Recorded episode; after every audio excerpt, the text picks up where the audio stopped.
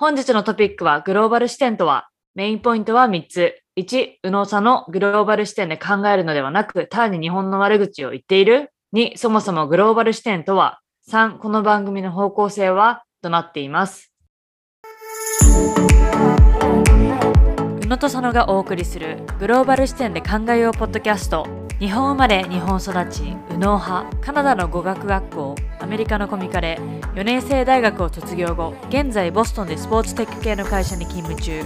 アイルランド系アメリカ人と国際結婚をした宇野こと早紀江と、日本生まれ、タイ育ち、左脳派、アメリカの大学を卒業後、東大大学院に進学し、現在は日本の再生医療系スタートアップで勤務中の左脳ことアミが、日本と海外に住んで感じたことをそれぞれの視点から語り倒します。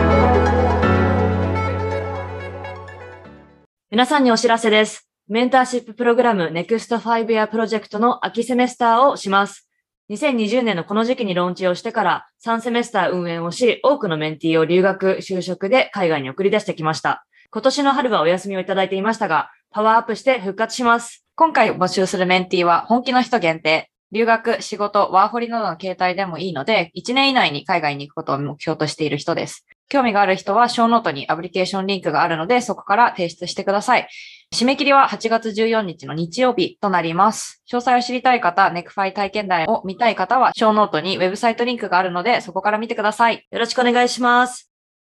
皆さん、こんにちは。最初は私の宇野の視点ということで、少しあの近況報告をしたいんですが、え実は先日私たちのポッドキャストのインタビューにも出てくれた綾さなぎさんがボストンに来てくれました。というのも、彼女たちはミネソタ州に留学をしていて、10ヶ月の留学を終えて、無事に日本に帰国というところだったので、うちにステイしていいからおいでということで招待しました。実際に私の家にステイしてる間は、まあ、近所のね、ビーチとかレストランとか、ちょっとベイみたいなエリアがあるので、港の方に行ったりもしましたし、私が昼間働いてる間はボストンの観光をしてきてっていうことで、2人で回ってきてもらったりもしたりとか、あとはね、 vacation house があるケープコッドの方にも行って、プロビンスタウンっていう P タウンって言われてるところに行ったりとか、他のね、私が働いてる間は2人が50キロほどのバイクのサイクリングをして、えー、ケープコットといえばのライトハウス、この灯台があるんですけれども、えそれを見に行ったりして、かなりあの2人も楽しんでる感じでした。はい。で、えー、まあ、最終日は、私の最終日は、まあ、レッドソックスというボストンの野球チームの観戦をみんなで一緒に見に行ったりしたので、あのそこでこう締めくったっていう感じで、えー、私的にはすごくいい1週間ちょいを過ごせたんですけれども、どう思います？いやなんか私もさっきから LINE とかもしてもらってあの3人で写真撮ってるところとか見て結構スリアルというか、うん、なんていうんだっけ、あ本当に行ったんだっていうのとか、本当に2人は ミネソタ州にいたんだっていうなんかこう 話してた時もすごい近くにいる感じで話してたから本当に2人アメリカだったんだなっていうのをすごく感じたし、ね、あとはやっぱり先がこっちに帰ってきた時に何人かメンターメンティーの方々とミートアップみたいな感じであったんだけどまさかね海外でしかも先の住んでるボストンでそれが実現するとは思ってもいなかった夏だったので、うん、去年の夏だったので、うん、すごいいや言ってくれてすごい嬉しかったし私も2人とはぜひ会いたいので日本に帰ってきてるっていうとことで次はぜひ私にやってほしいなと思ってます。そうだね。本当に。しかもねうちに泊まってたのが本当に不思議というか、うん、そうなんですけどでなんかやっぱミネソタ州の、まあ、2人は割と郊外の方に留学をしてたのでボストンに来てのなんかカルチャーショックがマジすごくて。でなんかセブンイレブンに行くだけでも会ったことに感動して、え、セブンイレブンあるんですか？とか言って、中見てきて、いや、がっかりですね、みたいな。なんか、日本のセブンイレブンと全然違くてとか、え、そこ？みたいな。とか、やっぱり高いビルがたくさんあるとか、なんかほんとそういうところにびっくりしてて、私は全然あの、ミネソタとかも行ったことないけど、どんなところに2人はいたんだろうっていう。いや、アメリカ本当に国が広い、大きいだけあって、やっぱ地域によって全然建物とかも違うし、文化とかも違うし、うん、まあそれこそミネソタって多分アメリカの中でも一番寒いというか本当一二を争う寒さの州だったりするので、ね、また建物とかもね違うだろうし大きなその高いビルとかがあるっていうのは私もニューヨークに行った時に、うん、あの本当スカイスクレーパーって言ってめちゃめちゃこう高い建物があってえー、マジ東京じゃんみたいな。でも私が住んでたところって比較的まあ高いのがあっても多分67階ぐらいまでのマンションっていうかそうアパートとかだったりしたから、うん、そんなに高いのはなかったからやっぱ東京で見慣れてる私でもああやっぱアメリカってこんな地域によって違うんだっていうのはすごい感じた。うん、そうだね。うん、それはね、今回2人の話を聞いててすごい、うん、思いました。うんはい。で、2人に実際会ったのは今回初めてだったんですけれども、1年前の2020年の春にメンティーとして私たちのメンターシッププログラムに参加してくれて、まあ、そこで4ヶ月間ずっと話してたし、その後ね、留学が決まって、留学中も何度か話してもいたし、この間のインタビューもあったということで、全然初めましてっていう感じはしなかったなっていうのが、あの、私の印象です。で、やっぱりなんか、なんともびっくりしたのは、2人はね、特にナギさんは、私たちのポッドキャストを高校生の時から聞いてくれてるということで、結構私たちが言ってたエピソードの内容とか覚えててくれて、なんか、あ、これがあそこで言ってたこれですか？とか、結構私もさ、J さんとの話もしてるじゃん。うんうんだからなんか実際に2人の関係性を見て、いやなんか本当にこういう感じなんですねとか言われて、びっくりした。えー、そんなに覚えててくれてるんだみたいな。私たちでも覚えてないようなこと覚えてるそれ、本当にそれ。はい。なので、驚きというか、不思議な気持ちでした。でね、やっぱりね、あの、さっきも言ったけど、ネックファイに参加してくれた時は留学も決まってなくって、そこから留学が決まり、えー留学して終えて、今無事に日本に帰国したということだったんですが、なんかこのね、一定の過程を私たちがこう1年ちょいかけて見見守って、無事にこう日本に帰国したっていうのが、すごい私たちの可愛いベイビーたちが巣立っていったなっていう感じが 今してますが。そんな感じしない？そうだね。巣立ってったってどこに巣立ってたかわかんないけど。いやすごいよね。ある意味彼女たちの人生の中ですごく大きな、まあ、ターニングポイントになったのかわからないけど大きなマイルストーンというかイベントにうん。最初から少なからずこう関わられたっていうのはすごく嬉しいしそれこそこの前ポッドキャストでインタビューさせてもらった時もすごい前から聞いてたんですっていう風に言ってくれて大好きですみたいな感じで言ってくれたから本当に嬉しかったしいや本当に長い。そしていろいろ学んだ。あの留学生活お疲れ様でしたっていうのと本当先に会えてよかったっていうのは日本からも思ってました。はい。ぜひ、あの、アミさんも日本で会ってあげてください。いや私に会って会ってあげてくださいで本当 私が会ってもらう、はい。なぎさん、あやさん、えー、アミに会ってあげてください。はいお願いします。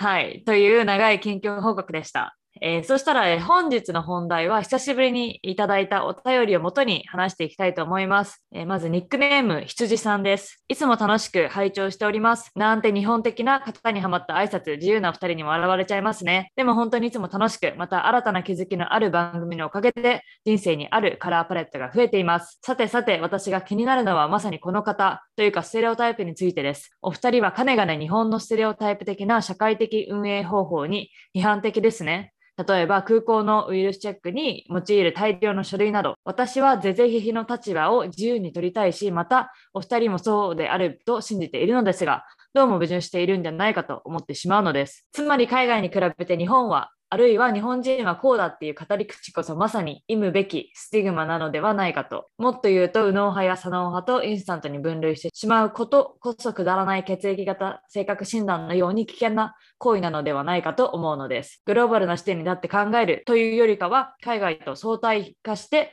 日本の悪口言おうぜくらいになってしまっているように思うのです。グローバリゼーションというのはローカリゼーションの上に立脚するものであり、相対的議論ではないように思います。かっこ日本のカレーライスやラーメンはとてもグローバルです。それだからか番組の運営方針、スタンスがカチッとしていないように思うのです。というかタイトルと矛盾しているように感じます。この点についてお二人がどのように考えるかお聞かせください。それでは、Best Figures。はい。ということで、すごくね、いい意見だと思うので、うんちょっとポイントをまとめてみました。まず一つ目、宇野さんは日本のステレオタイプだというか伝統的な運営方法に批判的。で、二つ目は、グローバル視点で考えるのではなく、単に日本の悪口を言っているように聞こえる。三つ目、グローバリゼーションはローカリゼーションの上に立脚するもの。そして最後は相対的議論をするのは番組運営方針と合っていない。まあ、これがざっとこの羊さんのポイントかなと思ったんですが、いや本当にね、なかなか面白いポイントをついてきたと思うので、今日はこれをもとにお話をしたいと思います。はい。はいこういうお便り、本当にとってもいいトピックなのでありがたいです。辻さん、ありがとうございますありがとうご。ざいます。では、まずそもそも私たちの考えるグローバル視点について話し合いたいと思います。アミさんはグローバル視点点をどう思っていますか？グローバル視点って、まあ、私たちのタイトルでも使ってますけども結構こう難しい概念だと思うし答えて一つじゃないなっていうのは思います。そんな中で私が思うグローバル視点っていうのはやっぱり広く物事を考えられていてかつそのいろんな視点から物事を考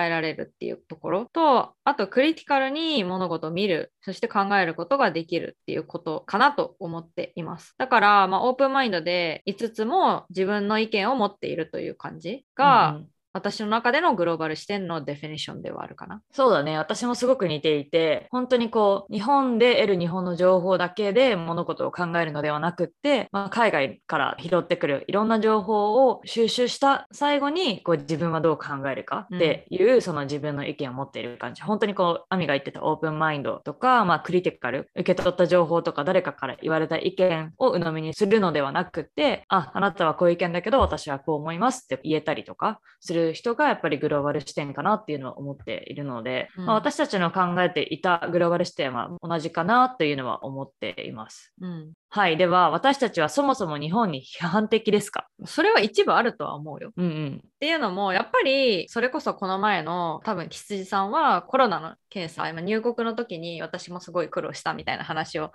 数エピソード前でしましたけども、うんうん、まあ、そのエピソード聞いてかなとは思ってて、で、なんかその私のスタンスとしては、やっぱりあの書類がもうめちゃめちゃあるとか、こんなに人いるみたいなところはどうかなっていうのはすごい思う。だからそれがなんか日本だからとかじゃなくて、そのシチュエーションに対して私は、何だろう、意義というか、これはなんかどっか考え直すところがあるんじゃないかなっていうのは思うけれども、なんか日本だからっていうところで批判してるとは思われたくない。で、今回そのターゲットが、ま日本の空港とか日本の入国審査だったっていうところで、日本は書類が多くてみたいな感じに聞こえて、まあ、批判的な感じに聞こえたのかなとは思いますけども、日本でもに対しても批判的なところはあるし私が住んでたタイでもどうかなって思うところはたくさんある。そしてまあアメリカでもやっぱりそれこそコロナでのマスク反対運動とか、まあ、今本当に問題になってる銃を持つ自由みたいなところに関してはそれは人権だのどのこの言ってる人たちは本当にナンセンスだというふうに私は思っているのでそういう人たちに対して私はすごく批判的な意見を持っている、でもそれは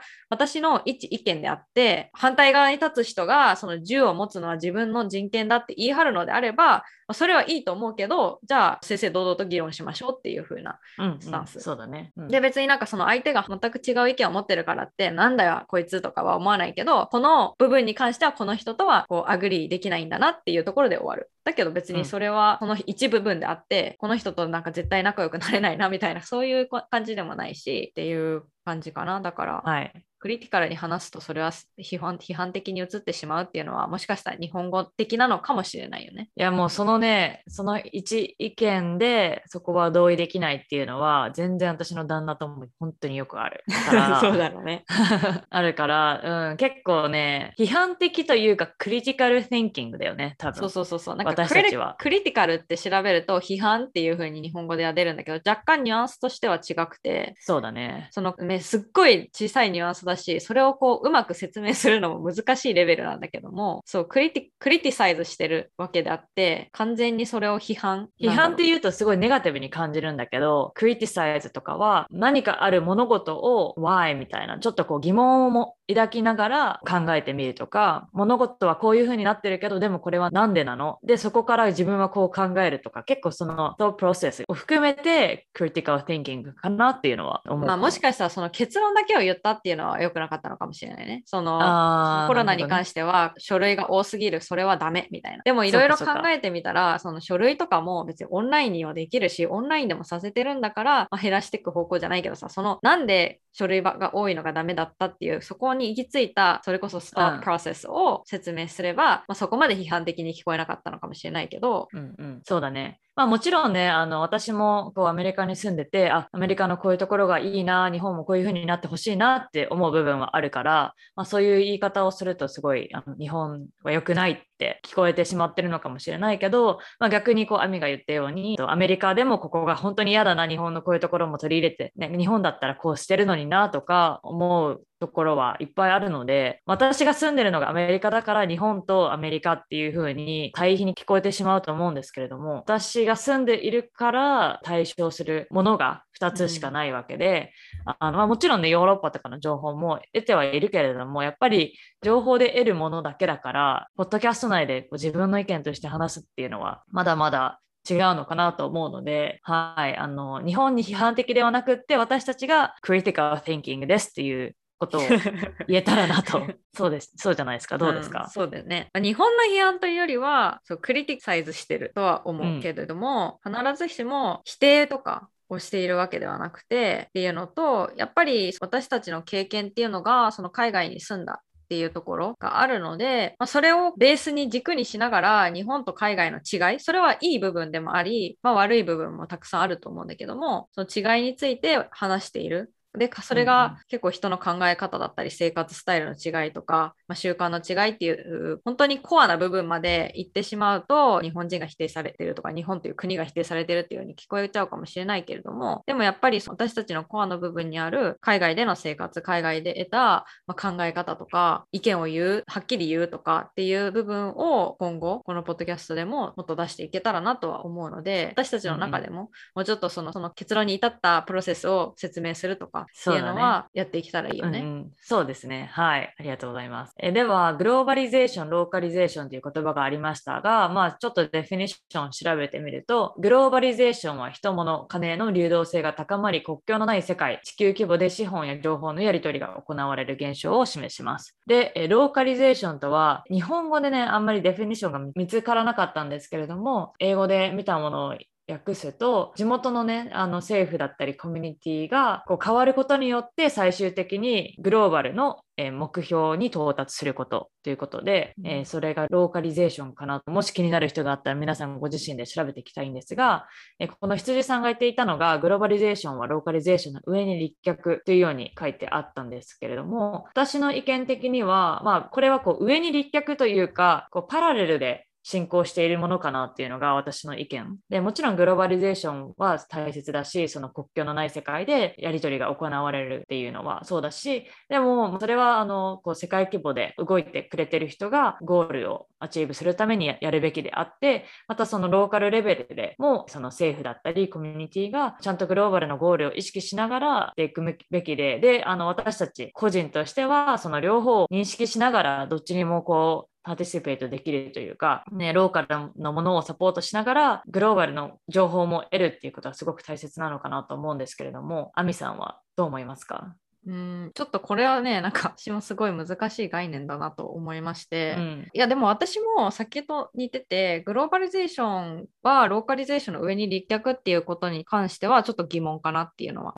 あってまあ、別々のものかなっていう認識です。うんうん、今回この私たちのポッドキャストで言うとやっぱりグローバリゼーションっていうのは、まあ、外の世界を私たちからもっと知っていこうみたいな。私たちからというかもっと外の世界を知っていって外で何か起きているのかっていうのを知っていこうっていうのがグローバリゼーショングローバルマインドみたいな。で、うん、ローカリゼーションっていうのはやっぱ自分のそのまあ私たちは海外に住んでたとはいえ日本人っていうルーツがあって日本の文化とかそういうのも大切にしてルーツを知るべきていくっていう部分がなんかローカリゼーションなのかなっていうイメージ、えー、なので別にこれは一部マージする部分もあるけどどっちが上とかではなくて、うん、でどっちが先とかそういう概念ではないのかなっていうのは正直思います。でちょっとこのラーメンとかカレーライスがグローバルっていうのがなんかなんで出てきたのかっていうのはちょっと分かんないんですけれどもあの多分世界で共通するからじゃないするからじゃない、まあ、国境がなく。日本の味そのままが でもこの番組もちろんグローバル視点っていうのは言っててでもそれは私たちが海外に行って別にその私たちがいたアメリカとかタイとか特定の国がグローバルかって言ったらまたそれはもっと広い世界があるからそれはもっともっと広いところにはなってしまうんだけれどもやっぱり日本を超えた国で得た知見とか経験とかっていうのを生かして、まあ、それをベースにいろいろガールズトークみたいな感じで2人で話していければなっていうところであるのでグローバル視点っていうところに関してはそんなに違和感ないかなっていうのとあとやっぱり海外で住んだからこそより日本の良さとか、まあ、もちろん日本の悪さっていうのも羊さんが言うように批判的な部分はあるかもしれないしっていうところで良さも悪さもより外にいたからこそ分かるみたいなところで、うんうん、ローカリゼーションというか日本の部分は引き続き日本については話していきたいなとは思う。うんうん、なるほど。まあそうしたらまあ今の感じをまとめると特にこう日本を批判してるのではなくてクリティカルに見ていると。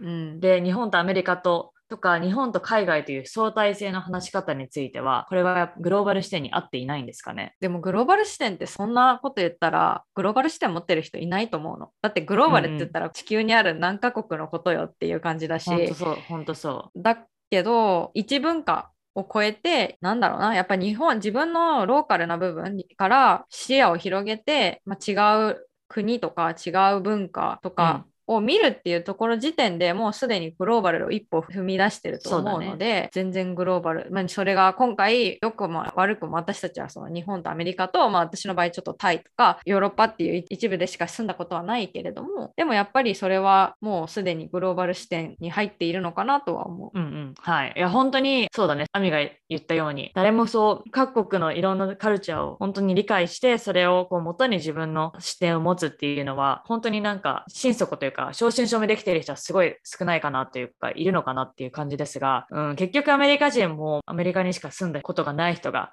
ほとんどで、やっぱりそういった人たちはもうアメリカファーストな考え方だし、もう全然そのアメリカ以外では通用しないこととかも全然その通用しないレベルがわからないというか、アメリカはこうだから世界で共通するっていうふうに思ってちゃってる人も本当にたくさんいるの。で、それでグローバル視点と思ってる人も本当にいるんだけど、結構ね、難しいよね。やっぱり私もこう働いて、一応グローバルの企業で働いてて、キャンペーンとかローンするときもいろんな国に向けて出すんだけど、いや、これはアメリカだけの考え方だからって言っても、分かる人と分からない人が本当に分かれるし、まあ逆に日本でどうなのとかヨーロッパはどうなのっていうように考えてこういろんな意見を取り入れてくれるから、なんかまあ最終的にいろんな人のこうブレインを取ってグローバルなキャンペーンというかできたりするので、みんなね、どの国に住んでる人もグローバル視点っていうのはみんな試行錯誤かなっていうのは正直思います。うん、うん、なので、辻さんが言っているように最後の質問です。この番組の方向性とはグローバル視点は合っていないんではないかと。